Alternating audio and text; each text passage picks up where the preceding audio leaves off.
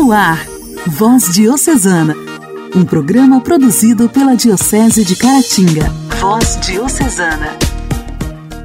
Olá, meus amigos! Que alegria iniciar por aqui mais um programa Voz Diocesana. Sejam bem-vindos! No programa de hoje, nós informaremos no quadro Diálogo Cristão que você poderá receber um bônus de 50 centavos em sua fatura de energia a cada quilowatt-hora caso consiga reduzir de 10% a 20% do consumo acumulado entre setembro e dezembro em relação ao mesmo período do ano passado. No quadro Igreja em Ação, Irmão Mariano tem nos falado sobre o mês da Bíblia, que neste ano é ainda mais especial, pois comemoramos os 50 anos do mês da Bíblia. Irmão Mariano faz um breve relato sobre o livro escolhido para estudo neste ano, a carta do apóstolo Paulo aos Gálatas. No quadro Nossa História, recebemos a educadora Maria dos Anjos, que continua a história das servas de Maria no Brasil. Vamos ouvir um pouco mais sobre a escola Regina Passes, escola servita da cidade de Carangola. E ainda temos o quadro Intimidade com Deus. Nosso momento de reflexão hoje é com o padre Elias Garcia. Continue em sintonia. Voz Diocesana. Voz Diocesana. Um programa produzido pela Diocese de Caratinga. Quero ficar junto à cruz, velar contigo a Jesus e o teu pranto enxugar. Assim, a Igreja reza a Maria neste dia pois celebramos sua compaixão, piedade, suas sete dores, cujo ponto mais alto se deu no momento da crucificação de Jesus. Esta devoção deve-se muito à missão dos servitas, religiosos da Companhia de Maria Dolorosa, e sua entrada na liturgia aconteceu pelo Papa Bento XIII. O culto a Nossa Senhora das Dores teve início em 1221 a festividade de Nossa Senhora das Dores, celebrada em 15 de setembro, iniciou-se em Florença, na Itália, em 1239, através da Ordem dos Servos de Maria. A devoção a Nossa Senhora das Dores possui fundamentos bíblicos, pois é na palavra de Deus que encontramos as sete dores de Maria o velho Simeão que profetiza a lança que transpassaria de dor o seu coração imaculado, a fuga para o Egito, a perda do menino Jesus, a paixão do Senhor, crucificação, morte e sepultura de Jesus Cristo. Nós, como igreja, não recordamos as dores de Nossa Senhora somente pelo sofrimento em si, mas porque também, pelas dores oferecidas, a Santíssima Virgem participou ativamente da redenção de Cristo. Desta forma, Maria, imagem da Igreja, está nos apontando para uma nova vida, que não significa ausência de sofrimentos, mas sim oblação de si para uma civilização do amor. Nossa Senhora das Dores, rogai por nós.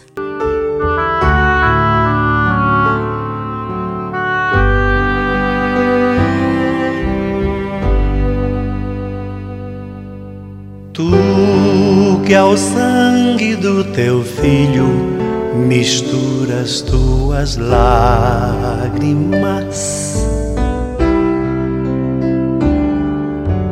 Tu que sem perder teu brilho sufocas tuas mágoas.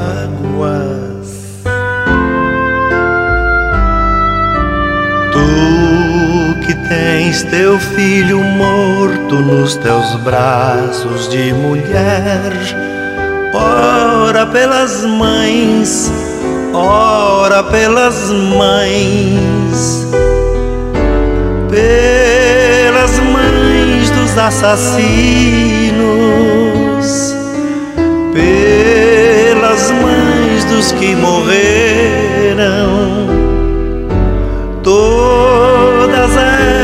Vestem luto, pois morreram com o filho. Ora pelas mães que estão sem paz, pois nelas a violência dói bem mais. Ora pelas mães que estão sem paz, pois nelas a violência dói bem mais.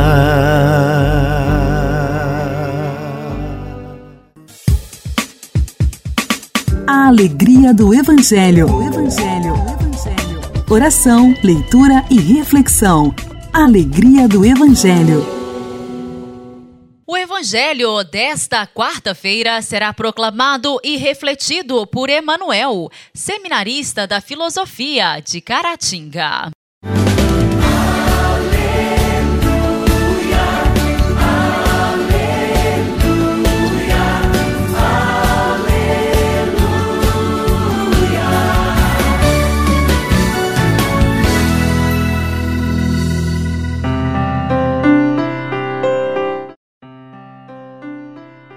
O Senhor esteja conosco, Ele está no meio de nós. Proclamação do Evangelho de Jesus Cristo, segundo Lucas. Glória a vós, Senhor. Naquele tempo, o pai e a mãe de Jesus estavam admirados com o que diziam a respeito dele. Simeão os abençoou e disse a Maria, a mãe de Jesus: Este menino vai ser causa tanto de queda quanto de reerguimento para muitos em Israel. Ele será um sinal de contradição. Assim serão revelados os pensamentos de muitos corações. Quanto a ti, uma espada te traspassará a alma. Palavra da salvação. Glória a vós, Senhor.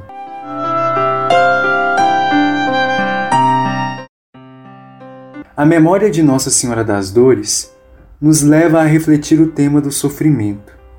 O sofrimento do qual nem Jesus nem Maria ficaram isentos faz parte da condição humana, porém ambos souberam significá-lo em Deus.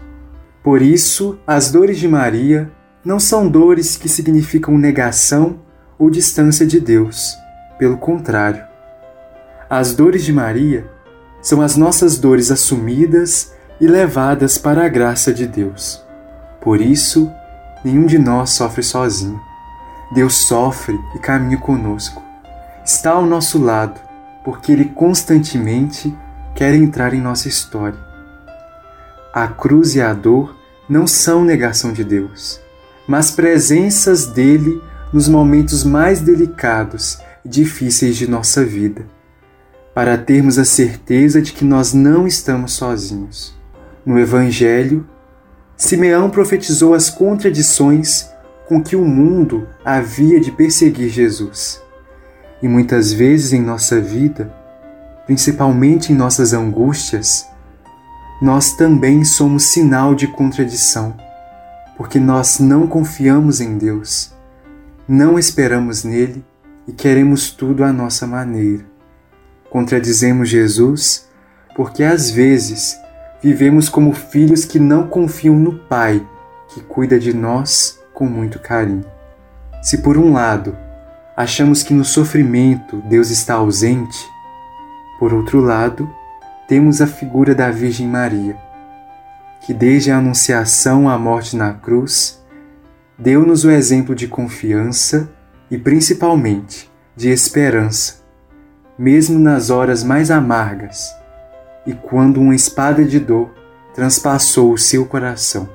E por essa razão, o próprio Senhor crucificado entregou a humanidade ao seu cuidado, para que ao assumirmos, Nossa Senhora das Dores, como mãe, encaremos nossos sofrimentos com coragem e fé, sabendo que tudo tem um propósito em Deus e que a seu exemplo, assim como estava com o filho naquela hora difícil, possamos amparar-nos uns aos outros em nossas dores. É esse o apelo da liturgia de hoje, que recordamos quando rezamos os mistérios dolorosos do Rosário, quando celebramos a Semana Santa, ou quando passamos ou presenciamos momentos de sofrimento. Que a Santíssima Virgem Maria, Senhora das Dores, interceda por todos os que sofrem e faça como fez ao pé da cruz. Se compadeça do sofrimento da humanidade e nos alivie com seu amor de mãe. Amém.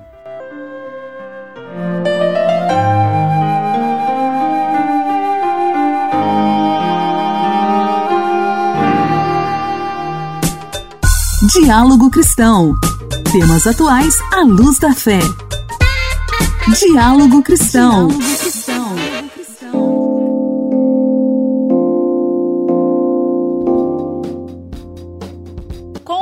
Reservatórios hidrelétricos com apenas 28% da capacidade de armazenamento, o Ministério de Minas e Energia vem adotando medidas para garantir a continuidade e segurança de fornecimento de energia no país.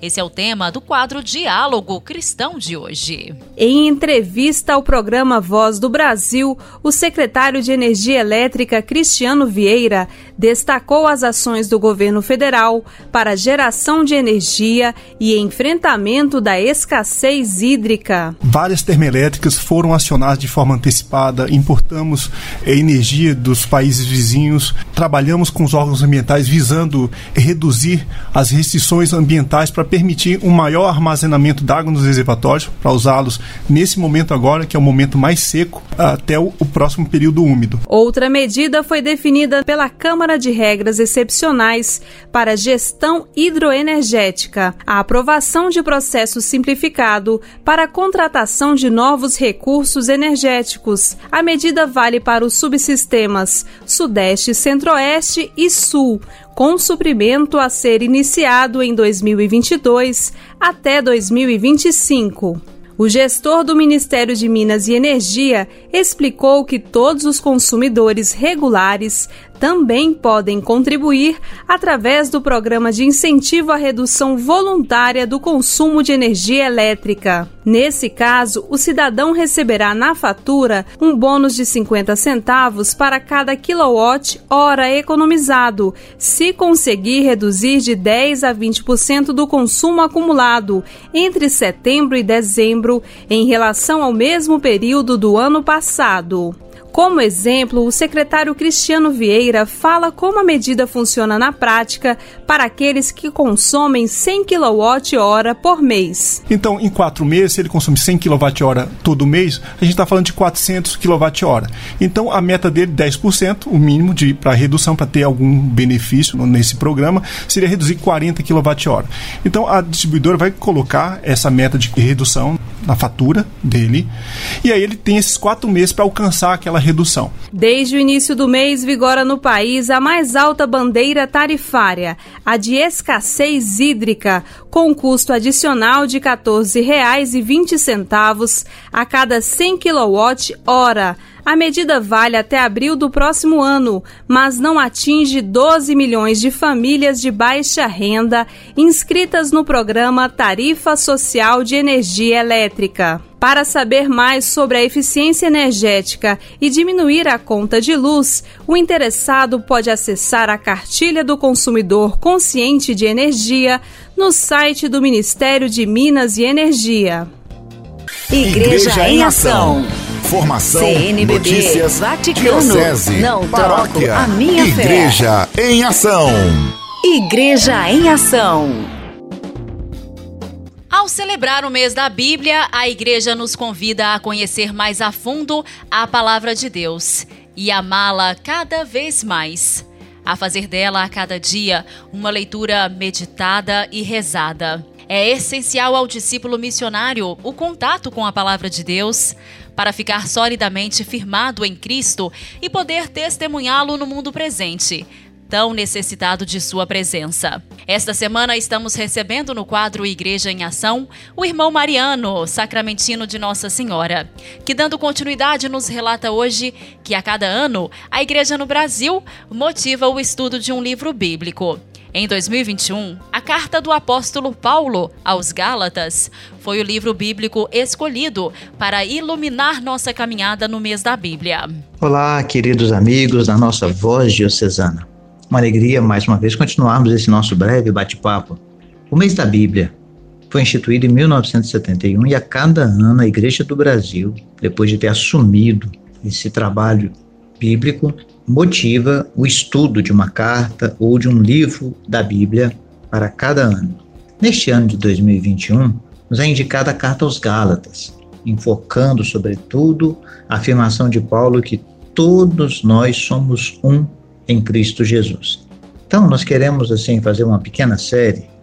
Este primeiro é uma abertura, depois nós vamos ter sete pequenas falas que vão ajudar a nos colocar diante dos temas principais da carta aos Gálatas. Essa carta aos Gálatas é bastante diferente de outras cartas de Paulo, sobretudo porque Paulo tem uma preocupação pela autenticidade do evangelho.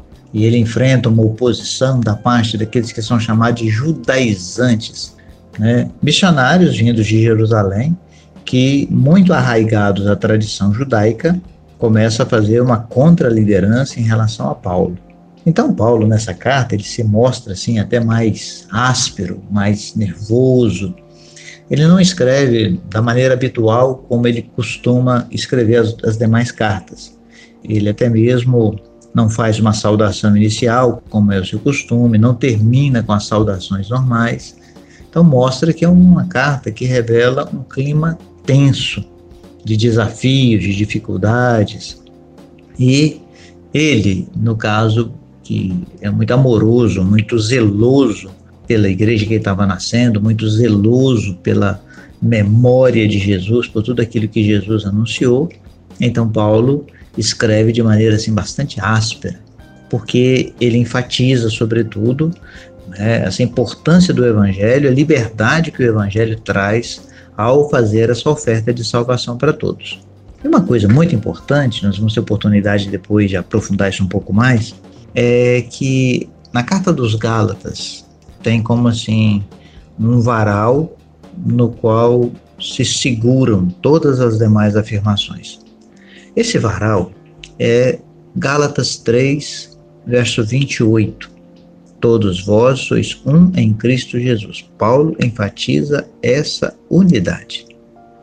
E essa unidade vai se mostrar depois, logo adiante, quando ele diz: Não há mais nem judeu, nem grego, nem escravo, nem livre, nem homem, nem mulher, porque todos vós sois um em Cristo Jesus. Então é uma carta da unidade, uma carta onde transparece com muita firmeza, a partir do Evangelho, a liberdade experimentada por aqueles que viviam nas comunidades. Então, as comunidades, diante de um primeiro anúncio de Paulo, experimentam uma liberdade que não era dada no Império Romano, que não era dado na tradição judaica, ou seja, de de fato a pessoa se ver, se reconhecer como igual ao outro, na mesma dignidade. Então, esse é o eixo importante da carta aos Gálatas, e isso aparece no chamado hino cristológico, e esse hino é um hino que já era cantado nas comunidades anterior mesmo à carta de Paulo. Então a gente vai poder aprofundar isso melhor, mas o que é mais importante? É a gente, assim, no caso, ver como que a palavra de Deus ilumina a nossa vida, ilumina a nossa caminhada. Então, queremos que você, com muita alegria, né, viva com intensidade esse mês da Bíblia e faça com que esse estudo da carta aos Gálatas seja para nós uma ferramenta para ajudar a aprofundar a nossa fé e aprofundar o nosso conhecimento de Jesus e a nossa vivência do Evangelho. Um grande abraço e até outra oportunidade. Voz Diocesana. Voz Diocesana. Um programa produzido pela Diocese de Caratinga.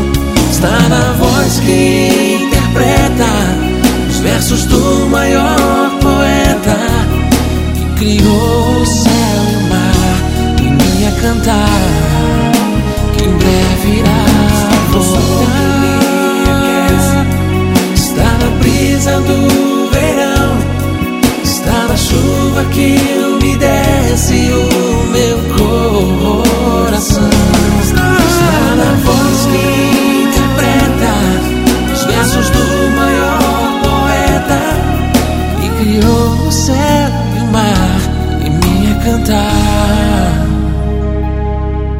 Que em breve irá voltar.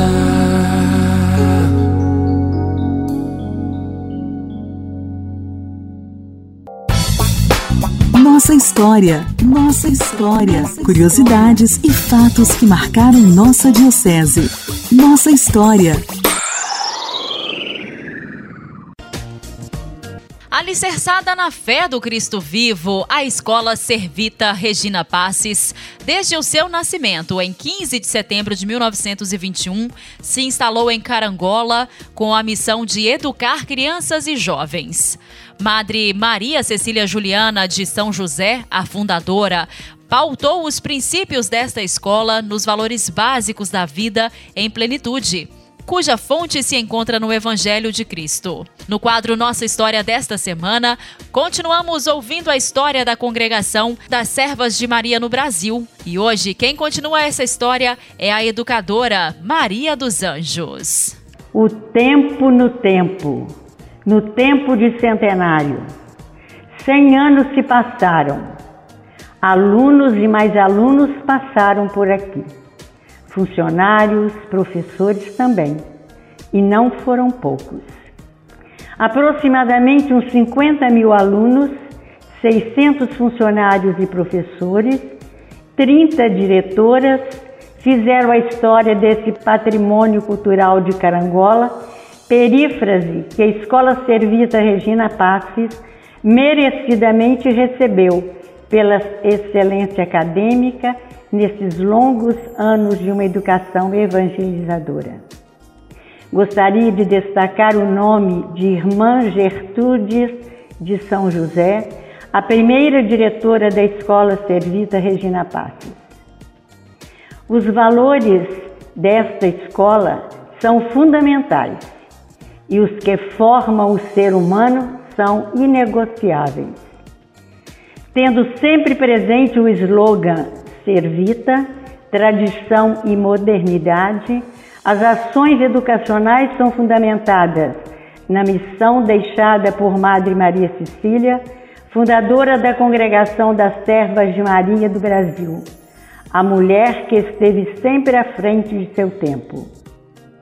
A Escola Servisa Regina Passes, com gestão sempre segura e corpo docente competente, se destaca no cenário educacional da região com uma comprovação que muito envaidece a todos: a presença de alunos dos municípios vizinhos. Amanhã daremos continuidade à nossa história. Orar costuma fazer bem. Intimidade com Deus. Esse é o segredo. Intimidade com Deus. Compadre Elias Garcia. Elias Garcia. Costuma fazer bem. Há diferentes formas de expressões de oração. A primeira, oração vocal é indispensável a oração vocal, onde nós elevamos a Deus nosso Pai louvores, graças. Também Jesus, ele rezava de modo vocal, quando recitava e ensinava os seus discípulos a rezar o Pai Nosso na sinagoga, na cruz. E nós, como seres humanos, sentimos necessidade de expressar os nossos sentimentos, rezar com todo o nosso ser. A oração vocal deve ser a expressão exterior daquilo que está associado à oração interior, à oração dentro do coração. Também tem a forma da oração de meditação, a partir da Sagrada Escritura, da liturgia do dia, dos escritos dos padres espirituais, uma obra de espiritualidade. Na meditação, nós confrontamos a nossa vida com a vida de Jesus. E o livro da nossa vida deve sempre estar aberto. Nesta oração da meditação, será necessário uma disposição interior. A pessoa deve desejar meditar, entrar em oração e vai ter que utilizar um guia, um método para seguir o propósito de manter uma união íntima com Jesus. Também temos a oração mental. Dizia Santa Teresa de Jesus, aquele que meu coração ama. Na oração mental é expressa este relacionamento íntimo de amizade. Desejar é o começo do amor olhar fixo em Jesus. E o coração é o lugar da busca e do encontro, entrar na presença daquele que nos espera, da, entrar na presença daquele que nos ama. A oração mental é dom, é graça, é relação de aliança, de comunhão. São João Maria Vianney rezava: Eu olho para ele, ele olha para mim. Na oração mental será necessário muita escuta, silêncio, solidão sonora, obediência na fé. E é preciso rezar o que se vive e viver o que se reza.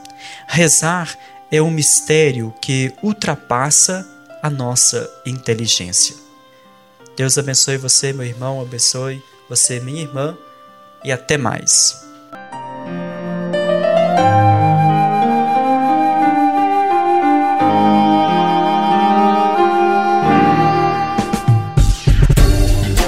Voz Diocesana. Voz Diocesana. Um programa produzido pela Diocese de Caratinga. Amados ouvintes, foi muito bom ter a sua companhia nesta quarta-feira. O programa de hoje chega ao fim e eu desejo que o seu dia seja de muita luz e paz. Que as mãos de Deus te protejam e te guiem pelo melhor caminho. Que o seu coração esteja repleto de fé, amor e esperança. Que o Senhor derrame chuvas de bênçãos em sua vida e que jamais te falte a misericórdia divina. Um forte abraço. Até amanhã. Você ouviu Voz Diocesana, um programa da Diocese de Caratinga. Voz Diocesana.